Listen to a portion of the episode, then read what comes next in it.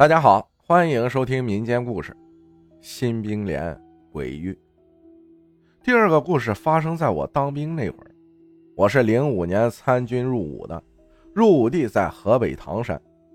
这个故事发生在我当新兵那年。那是一个寒冷的晚上，训练了一天的我，本应该睡得很沉的，可是突然感觉肚子一阵绞痛，于是。我赶紧起床，披上军大衣，匆匆往宿舍外走。我们这个新兵连条件还是比较简陋的，宿舍楼没有厕所，要去室外的旱厕。出楼门口时，门口的哨兵是我们一个县城入伍的。他问我：“你干什么去？”我急忙说：“肚子不舒服，去上厕所。”这里我们就叫哨兵老于吧。老于说：“你等我一下，我陪你一起去。”这里解释一下，我们新兵连有个规定，晚上出宿舍楼都是要两人以上才能出去。等了不大会儿，老于报备完毕后，就跟我一起出了大楼。十二月的河北冷的要死，对于我一个南方人来说，风就跟刀子一样，干冷干冷的。我和老于也没说话，急匆匆地往楼后的旱厕走去。刚拐过楼侧一角，一个拉的很长的黑影一闪就没了。我跟老于当时都是一愣，然后我们都没说话，继续往旱厕走。到了旱厕，我蹲在坑上点了根烟，老于在外面也点了根烟。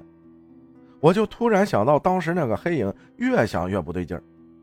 宿舍楼后面是晾衣场，地上铺的全是炭渣。晚上凌晨一两点，外面静悄悄的。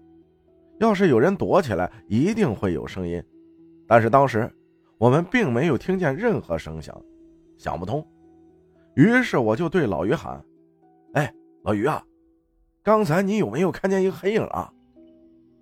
老于在外面闷了半天，才嗯了一句：“啊，看见了，好像是个人影。”然后我说：“这大冷天的，晚上谁不睡觉，还到处乱跑啊？”老于想了想说：“不可能啊，我上哨的时候没人出去啊。”我犹豫了一下，也说道：“是啊，这大晚上静悄悄的，那人影嗖的一下就没了。地上那么多探长，怎么一点声音都没有呢？奇怪。”说出这句话后，我就后悔了，场面一度陷入冰点。我和老于同时都不说话了。我当时鸡皮疙瘩都起来了，也没心情拉屎了，擦完屁股赶紧出去了。我真怕老于这小子顶不住自己跑了，到时候我不把自己吓死啊！于是赶紧出去一看，心一下就落地了。老于还在等我。他回头看了我一眼，因为旱厕没有灯，我只能从老于叼着的香烟散发出的火光中。看见老于的小半个脸，他一看我跑出来，哈哈一笑说：“哼，怕了，还兵哥哥呢，看你那怂样。”我一听不服气的说：“别说我呀，你不怕？你不怕你的烟抖什么？”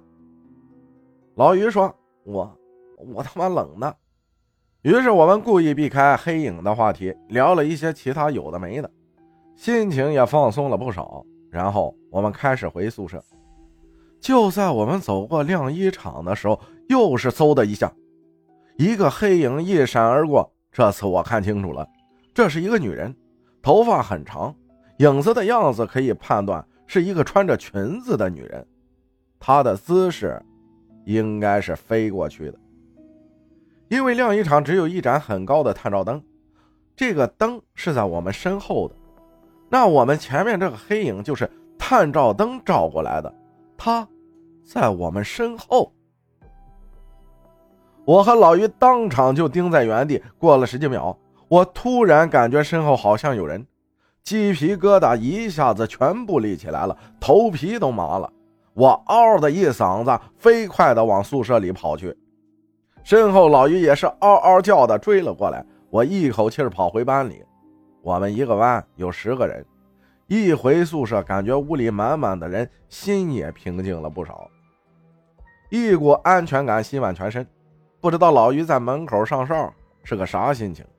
想想我就咧嘴无声的笑了起来。第二天，我把这个事儿跟班长聊了，班长说：“我们这个新民连，以前是唐山大地震的乱葬岗，地下面起码埋了五六千人，偶尔遇到个很正常。你以为晚上出去要两个人以上，是单纯的防着你们逃跑吗？这种事情，领导们也知道，只是不说而已。不要怕，咱们这身军装一穿，看见帽子的国徽没？这个是国家的象征，是神圣不可侵犯的。”包括那些魑魅魍魉。从那次以后，我晚上上厕所都戴着帽子，一直到新兵连结束，也没有再遇见过类似的灵异事件。到底是大檐帽上的国徽真的有效果，还是那天晚上只是我们眼花或者幻觉呢？这个就不好证明了。好了，我的故事讲完了，感谢老罗分享的故事。谢谢大家的收听，我是阿浩，咱们下期再见。